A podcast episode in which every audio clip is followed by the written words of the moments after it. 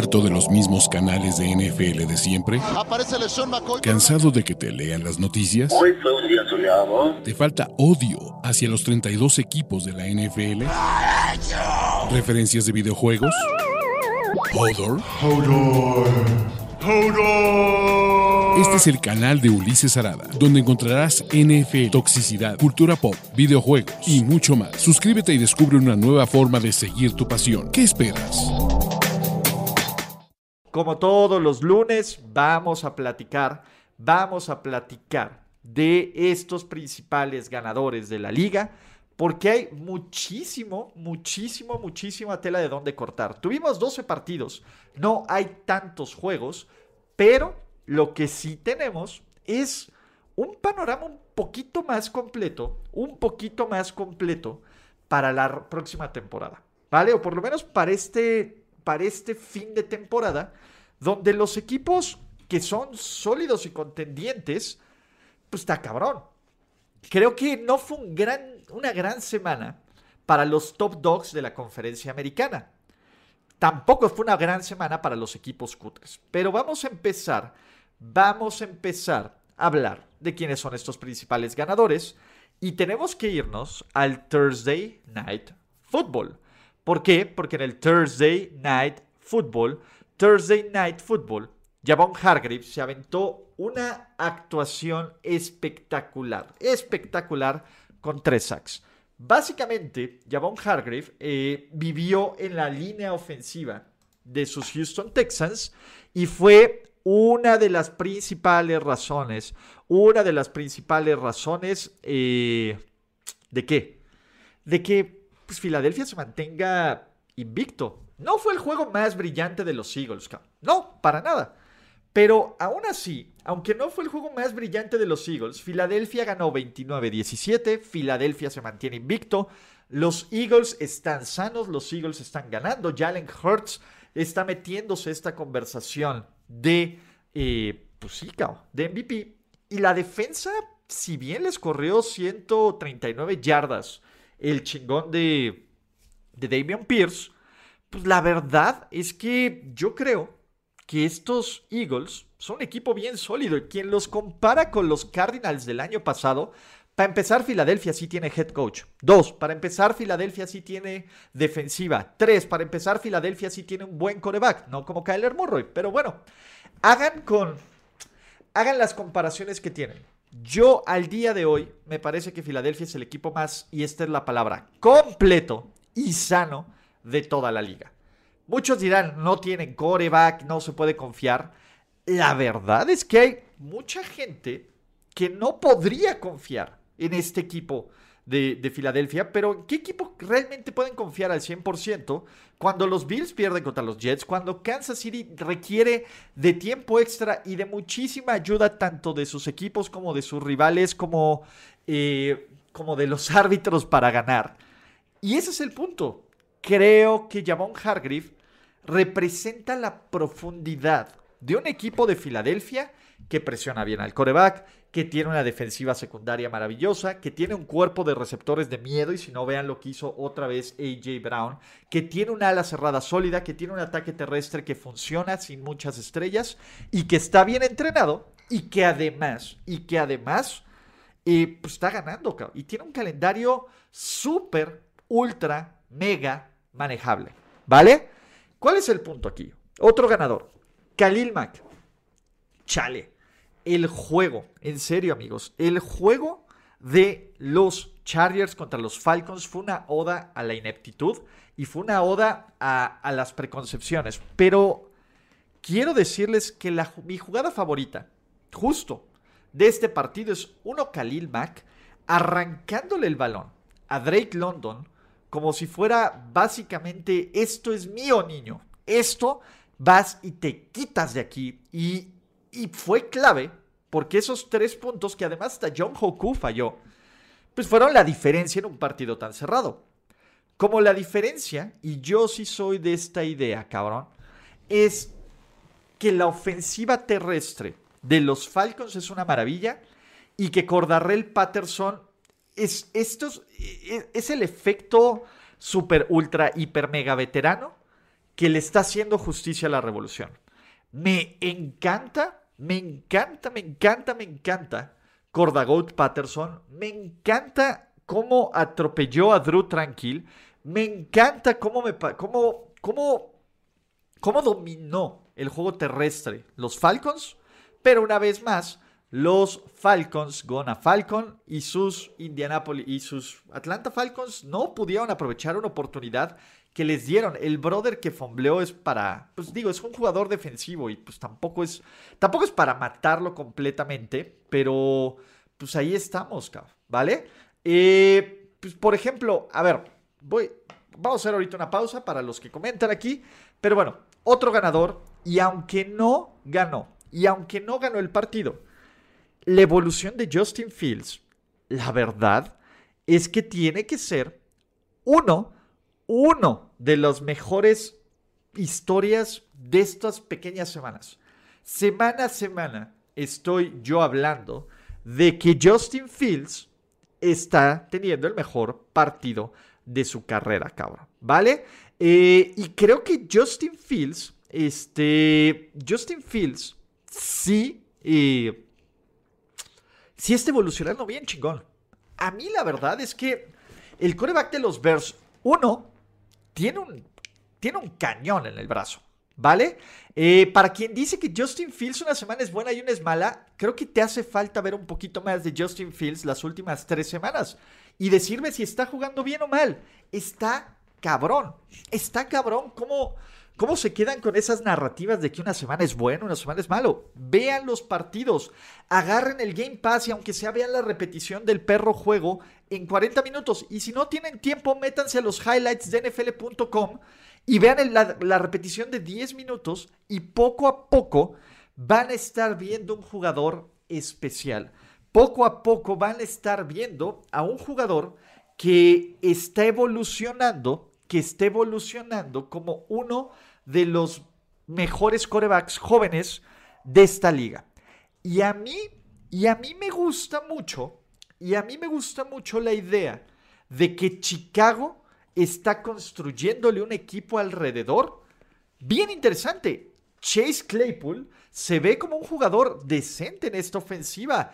Darnell Mooney se aventó unas recepciones espectaculares. En general, creo que Justin Fields está dando este paso hasta adelante esto no se va a ver, esto no se va a ver reflejado, esto no se va a ver reflejado en, ¿qué puedo decirles muchachos? En, en victorias para Chicago. Aunque bueno, Chicago juega contra los, los, este, los Detroit Lions la siguiente semana y ahí podría haber algo. Pero en general, creo que este equipo de Chicago va por el gran camino. Y si alguien me ha dado un perro telocico de realidad un perro telocico de realidad es el efecto Tyreek Hill en sus Miami Dolphins. Cada semana o desde el inicio de la temporada yo decía, este güey se va a hacer súper tóxico, este jugador va a destruir el roster, va a pedir el balón, va a, va a hacer que Tua tenga más presión de la que no, de la que tuviera. Y el hecho es que Tyreek Hill ha sido el catalizador para que Tua Tagovailoa y para que los Miami Dolphins tengan una de las mejores ofensivas aéreas de toda la NFL. La forma en que Miami está jugando a la ofensiva, la forma en que Tua chiquito bebé está encontrando a sus receptores, está explotando a las defensivas, están eh, exponiendo a sus rivales, es sorprendente. Es sorprendente y espectacular.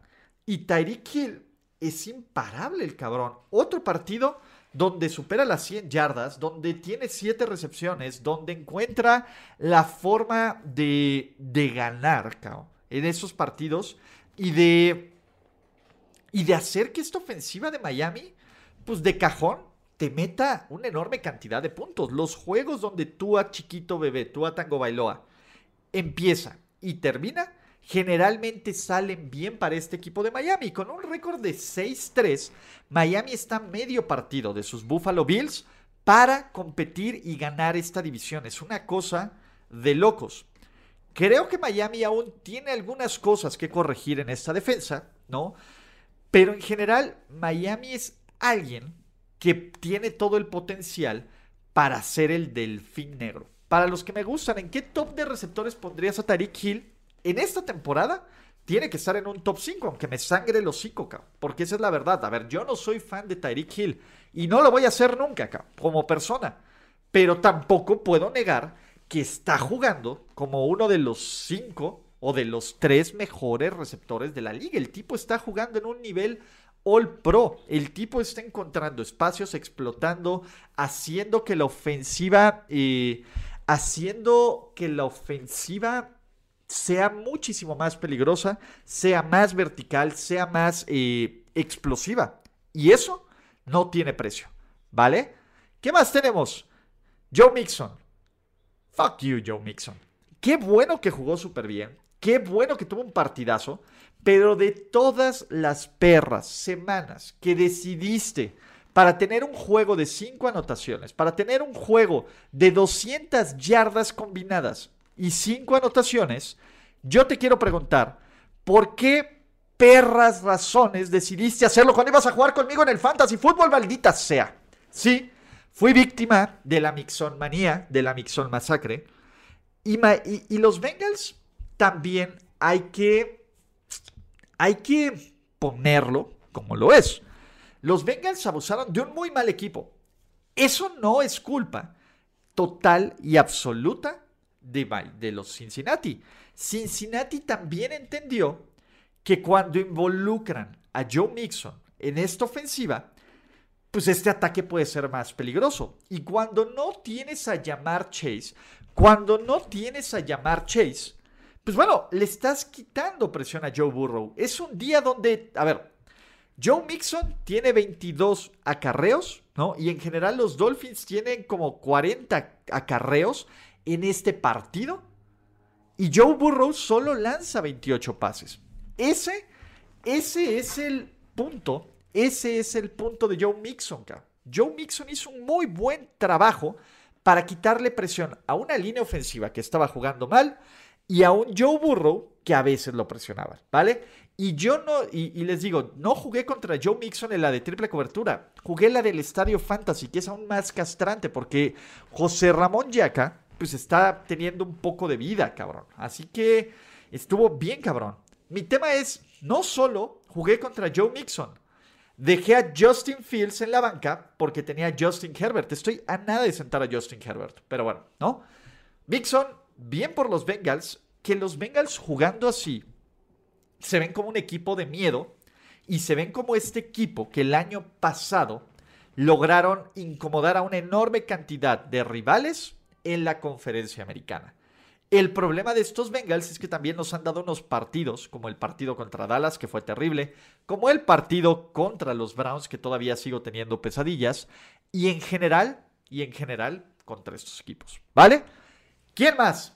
Kirby Joseph, el novato Kirby Joseph, que fue el catalizador en zona roja para que los Detroit Lions sorprendieran al mundo, sorprendieran a la vida y le dieran a mi querido Jesús Niebla y a otros fans de los Chicago, que diga, de los Chicago, ¿eh? de los Detroit Lions, su segunda victoria de la temporada. Esto es lo más sorprendente. Detroit, Detroit no había, Detroit no había logrado frenar absolutamente nadie, absolutamente nadie esta temporada. ¿Qué ocurrió? Llegaron los Packers y sí con su dosis de lesiones, pero llegaron los Packers y los Packers dieron un juego del riel. Aaron Rodgers, tres intercepciones en zona roja, acá. Estos Packers jugaron mal jugaron sin ganas, jugaron sin motivación y Detroit hizo todo lo posible, todo lo posible por darles oportunidades extras a los Lions. Pero esta defensiva, esta defensiva, esta defensiva dijo, not today. La clave que fueron tres entregas de balón, tres entregas de balón, también fueron, y sobre todo jugaron casi 35, 35 minutos y aún así, aguantaron. Aguantaron durísimo Y bien por los Lions, Yo aún creo que Detroit no va a ser un cambio de head coach. Yo aún creo que estos Lions son un equipo bien limitado y que no van a llegar a ningún lado con Jared Goff, que Jared Goff también se empeñó por perder todo, todo lo posible en este partido. Pero lo que sí es un hecho, lo que sí es un hecho, eh, es que. Es que estos Lions, pues ahí están, medio luchoneando. Ya pueden volver a perder otros cinco juegos en fila y se acabó. Ah, está cabrón. Está muy cabrón. Está muy cabrón. Eh, pues que este equipo de Detroit pues sea así de malos, cabrón. ¿Vale? Así que ahí estamos. Vamos a, vamos a pedir, vamos a pedir mucho más, pues que, paciencia. No, donde sí no hubo, donde sí no hubo piedad. Bueno, voy primero con Jacksonville, perdón. Jacksonville, la segunda mitad, la segunda mitad de estos Jacksonville Jaguars fue mágica. Así se los voy a pedir. Jacksonville estaba abajo 17-0. 17-0, ¿vale? Y eh, Jacksonville logró remontar y lo hizo jugando de forma, de este, ¿cómo se llama? De forma espectacular, cabrón. De espectacular. Ah, perdón. Déjenme, pierdo el tren de pensamiento, me distraje aquí. Discúlpenme, eh, discúlpenme de nuevos, amigos. ¿Por qué? Porque, eh, más bien, lo que ocurrió es, Jacksonville fue dominado durante dos cuartos, cabrón. Dominado durante dos cuartos. De ahí, poco a poco, por uno, errores, errores de su, su rival. Y dos, también, importantísimo, importantísimo, porque ajustó y Trevor Targaryen, Trevor Targaryen tuvo un juego súper eficiente, pues la verdad es que este equipo de Jacksonville encontró la forma de revivir, cabrón, ¿vale? Eh, creo que Jacksonville es un equipo solidón. Lo que pasa es que los Raiders son pinchísimos, acá. Y, y creo que Doug Peterson mostró por qué es mejor head coach. Y lograron ajustar y ver a Derek Carr como uno de los peores, como uno de los peores corebacks de toda la NFL. Ahora sí, pues bueno, hay que, hay que ver si este equipo, si este equipo de Detroit, de Jacksonville puede mantenerlo. ¿Vale? Eh, ¿Qué más tenemos? Matt Judon y Josh Ush. En general, la defensiva de Bill Belichick. Pero la presión, los nueve sacks que generaron, y de esos nueve sacks, dos fueron de Matt Judon, que diga tres de Judon y tres de Ushe, fueron para darle una verdadera ultra, hiper, mega madriza a este equipo de los Colts que ya ahorita vamos a hablar del nuevo head coach. Voy a terminar ganadores y vamos a reaccionar también a Frank Reich, que, bueno, ya, ya reaccionamos al despido de Frank Reich, a Jeff Saturday como head coach. ¿Vale? Pero bueno, regresando a este punto de Matt Judon y de Josh Ush, la perra actuación defensiva de los Patriots es para sorprender, cabrón. O sea, anota la defensiva. Tienen nueve sacks, limitan a nueve primeros y dieces o no sé cuánto, cuántos primeros y dieces de los... Creo que no fueron ni nueve, cabrón. 0 de 14 en terceras oportunidades a Sam Ellinger. Eh, dos yardas por jugada. Menos de 120, menos de 200 yardas por partido. Fue brutal, cabrón. Esta clase de juegos a Bill Belichick le da toda y cada una de la perra vida que puede existir en este momento. ¿Qué más tenemos amigos? Aprovechando que hacemos esta pequeña pausa, recuerden que pueden llevarse todo, solo esta semana, o bueno, más bien esta semana es la última semana de NFL Game Pass con, con su super con su super descuento. Así que aprovechen, aprovechen porque NFL Game Pass está al 50% de descuento en su plan Pro. Si aún no lo hacen, si aún no lo hacen, si aún no lo hacen, háganlo ya, por favor Hágalo ya, cabrón. ¿Vale? Eh, pero bueno, Luiselo me dice que se me hace medio absurdo poner a los Jaguars en la segunda mitad. Dude, pues ganaron, ejecutaron. Eh, los Jaguars ganaron gracias a McDaniels. Sí, perdón, Luiselo. Pero Luiselo, es como se lo digo a toda la gente que cree que que odio a su equipo personal. No es su personal, odio a ciertas personas. Y me da gusto cuando estas personas no funcionan tan bien, cabrón. Pero, pues bueno, vamos a seguir con más ganadores de esta semana. Porque la defensiva de Robert sale. Uf, la defensiva de Robert sale. Y ahora sí, muchachos, discúlpenme, pero esta defensiva de Robert sale sí es de verdad. Esta defensiva de Robert Sale es una maravilla. Y esta defensiva de Robert Sale logró, logró frustrar a Josh Allen. Sos Garner, Sos Garner tuvo un juegazo, pero no solo fue Sos Garner, Quinn Williams. En general, la presión que lograron meter sobre Josh Allen es una de las presiones más increíbles y súper chingonas que he visto en mucho tiempo, acá. En mucho, mucho, mucho tiempo. ¿Qué más es lo que vi de esta defensa de Robert Sale? Creo que Sos Garner, con este partido, porque sobre todo era el partido que necesitaba eh, ver el mundo, y sobre todo el mundo de los que votan, eh, que votan para, para jugadores defensivos y novato defensivo del año, era lo que necesitaban ver. Y Tarek Woolen no tuvo un gran partido. Creo que todavía la, la batalla está cerrada. Pero ver cómo a todos los equipos en las últimas cinco semanas les ha costado uno y la mitad del otro ganarle a los Jets y avanzarle a los Jets es, eh, es terrible. Y ahora, ¿cuál es el otro punto? También aquí.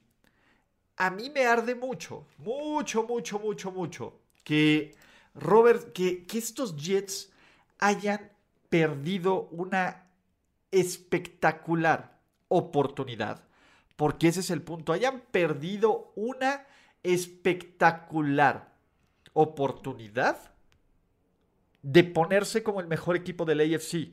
Debieron de haberle ganado a los Patriots, Debieron de haberle ganado a los Patriots. Yo sigo sin confiar en, en Zach Wilson, porque hicieron un gran trabajo para esconder a Zach Wilson este partido. Y tan solo vean la serie final del partido. Corrieron y corrieron y corrieron y corrieron y corrieron. Entonces, pues venga. ¿Quién más? Ganador. You like that. Los huevos. Los huevos, los huevos, los huevos de Kirk Cousins. Para ponerse todo el oro de sus compañeritos y empezar a cantar You Like That en el avión de regreso a casa. Es cierto que la gente de, de, Washington hizo de lo suyo para pues, burlarse del You Like That y toda esa onda.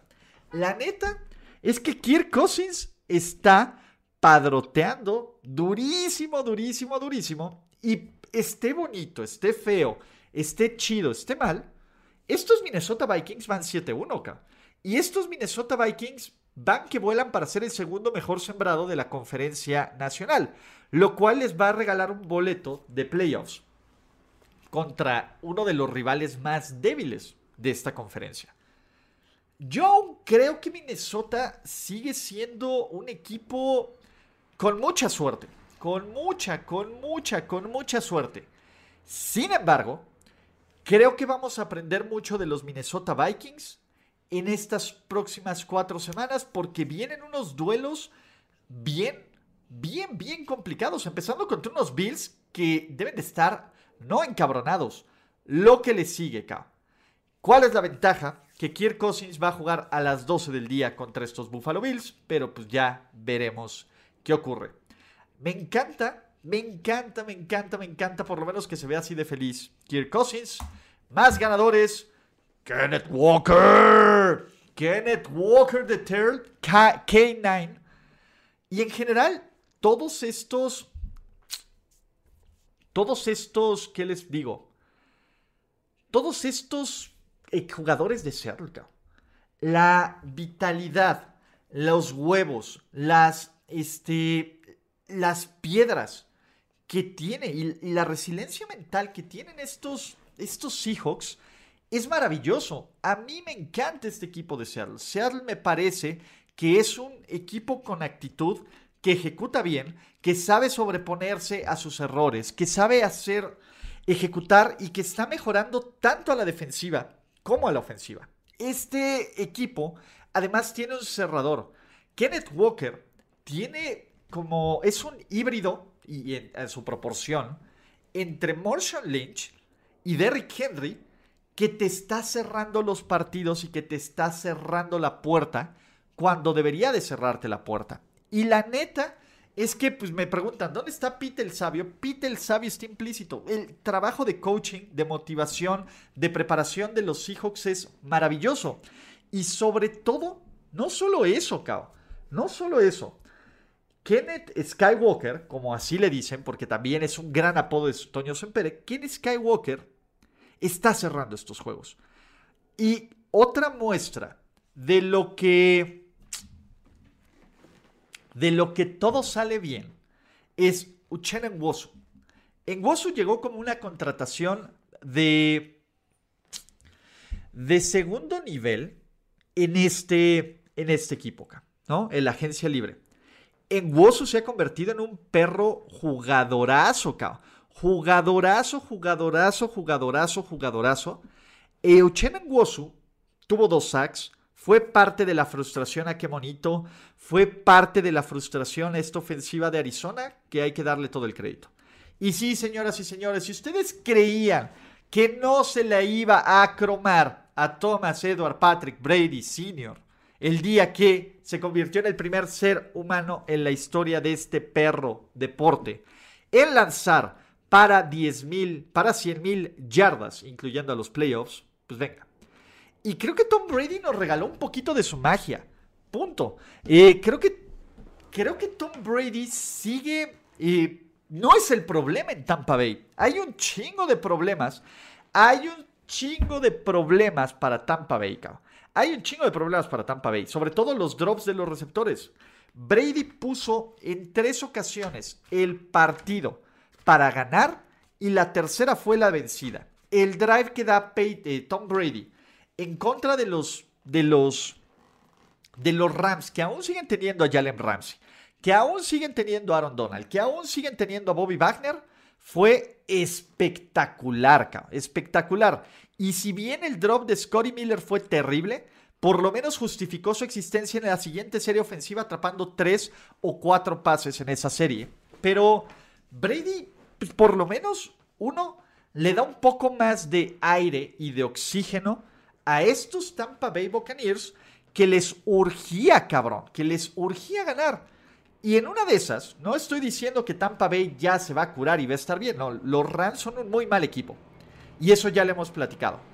Pero en una de esas, Tom Brady y este partido es el que cambia la temporada en algún momento, en algún momento, pues va a ser este tema, ¿vale? ¿Y saben quién también es un chingón? Jake Camarda. Jake Camarda, el pateador de despeje de los, de los Buccaneers, fue vital. Fue vital.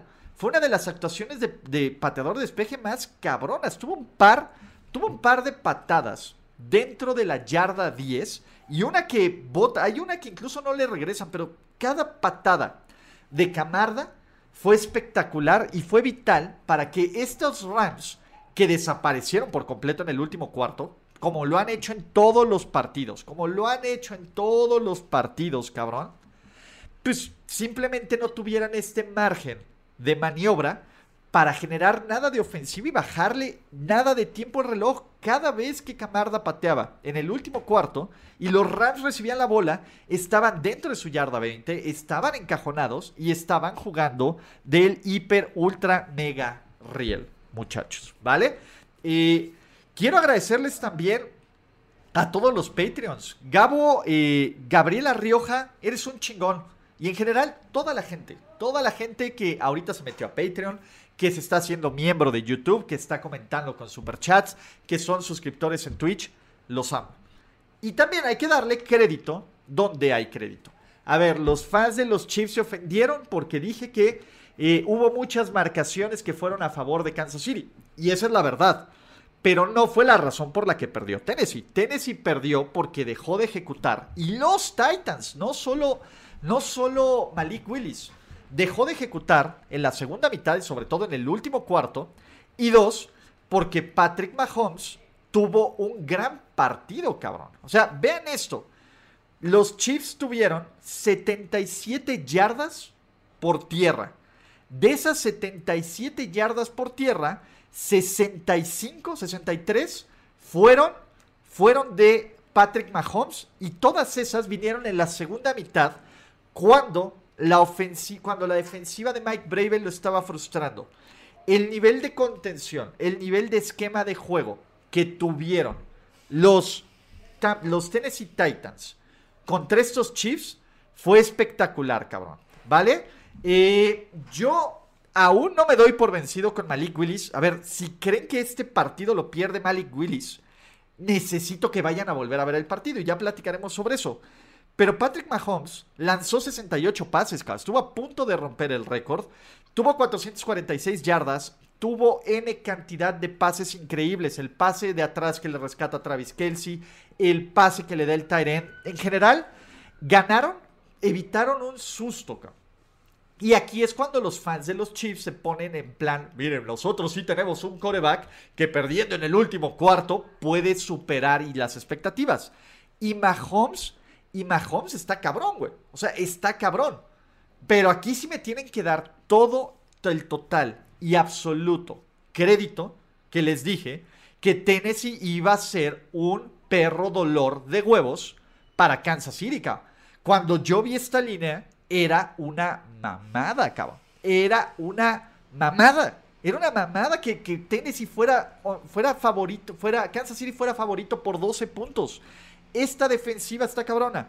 Ahora, si hubo unas marcaciones bien dudosas contra Kansas City, y sobre todo en el castigo que le marcan a Kelsey, que no le marquen foul personal a Kelsey por arrancarle el casco al rival, cabrón. O sea, a Kansas City le dan cierto margen de maniobra. Las conversiones de dos puntos Hubo un par de holdings que no se marcan a favor y unos en contra que sí se marcan, pero por eso no ganó Kansas City. Dejémoslo bien en claro. Kansas City gana porque ejecuta, porque ejecuta al final del partido y porque encuentra la forma de darle a la vuelta una defensiva de Tennessee que es muy chingona, pero que se cansó y que resintió la ausencia de Bob Dupree. Kansas City gana porque ejecutó al final de ese partido, ¿vale? Entonces, ese es el punto. Así que, ahí están, muchachos. Último ganador, mi chingón Mike Bravelka. O sea, independientemente de que los Tennessee Titans hayan perdido este partido, independientemente de eso, yo me quedo con un excelente sabor de boca de lo que me mostraron los Tennessee Titans anoche. ¿Por qué? Vamos a, vamos a poner esto en en, en contexto acá. El esquema defensivo que tuvo Mike Bravel para forzar terceras oportunidades largas, para desesperar a Mahomes, para correr el balón, para hacerlo esto, fue un planteamiento de partido casi exitoso acá. Y el punto aquí es que aquí el punto es a Malik Willis le, le sueltan cuatro pases, acá. Cuatro pases vitales. Cuatro pases vitales. Un cuerpo de receptores que no existen, cabrón. Y si en retrospectiva el cambio de AJ, de AJ Brown se ve terrible, cabrón. Se ve terrible. Pero creo que Tennessee tiene las herramientas para competirle a cualquier equipo de la conferencia americana. Yo no creo que Tennessee sea un equipo de Super Bowl. Sobre todo porque Obviamente Malik Willis es un coreback que se ve súper verde, acá. Pero si me vienen escuchando durante todo el perro proceso del draft y durante toda la temporada es, Tennessee va a tener que lidiar con este crecimiento natural de Malik Willis, porque Malik Willis le falta muchísimo para estar pro ready. No es un güey, no es un güey que metas y que te ejecute una ofensiva al instante. No es Trevor Lawrence, cabrón. No funciona así. Pero en algún momento, cuando Malik Willis empiece a entender cómo va este juego, cabrón, y cuando Malik Willis empiece a tener también más armas alrededor y en la última serie ofensiva que algunos se indignan, Vean, el Max Protect tenía dos o tres opciones, no había receptores. Cuando Malik Willis tenga un poco más de armas alrededor, va a funcionar. Odell Beckham, Odell Beckham no es la solución para este equipo, pero pues venga, muchachos, ¿no? Eh, ¿Otros ganan sin coreback? Sí, o sea, creo que hubo un tema de choke, pero una, dos jugadas diferentes que hubieran hecho los Tennessee Titans y los Tennessee Titans hubieran sorprendido totalmente a este mundo. ¿Vale, muchachos? Pues bueno, estos son los ganadores, los ganadores de la semana 9 de la NFL. Gracias por escuchar el podcast de Ulises Arada. No, God! No, God, please, no, no. Esperemos que tus oídos no hayan sangrado tanto. Te esperamos en la siguiente emisión y no olvides suscribirte en tu plataforma favorita como Spotify, iTunes o Google Podcast. Hasta la próxima. See, he fine. Now, give me money, or I shoot him, and I shoot all you motherfuckers.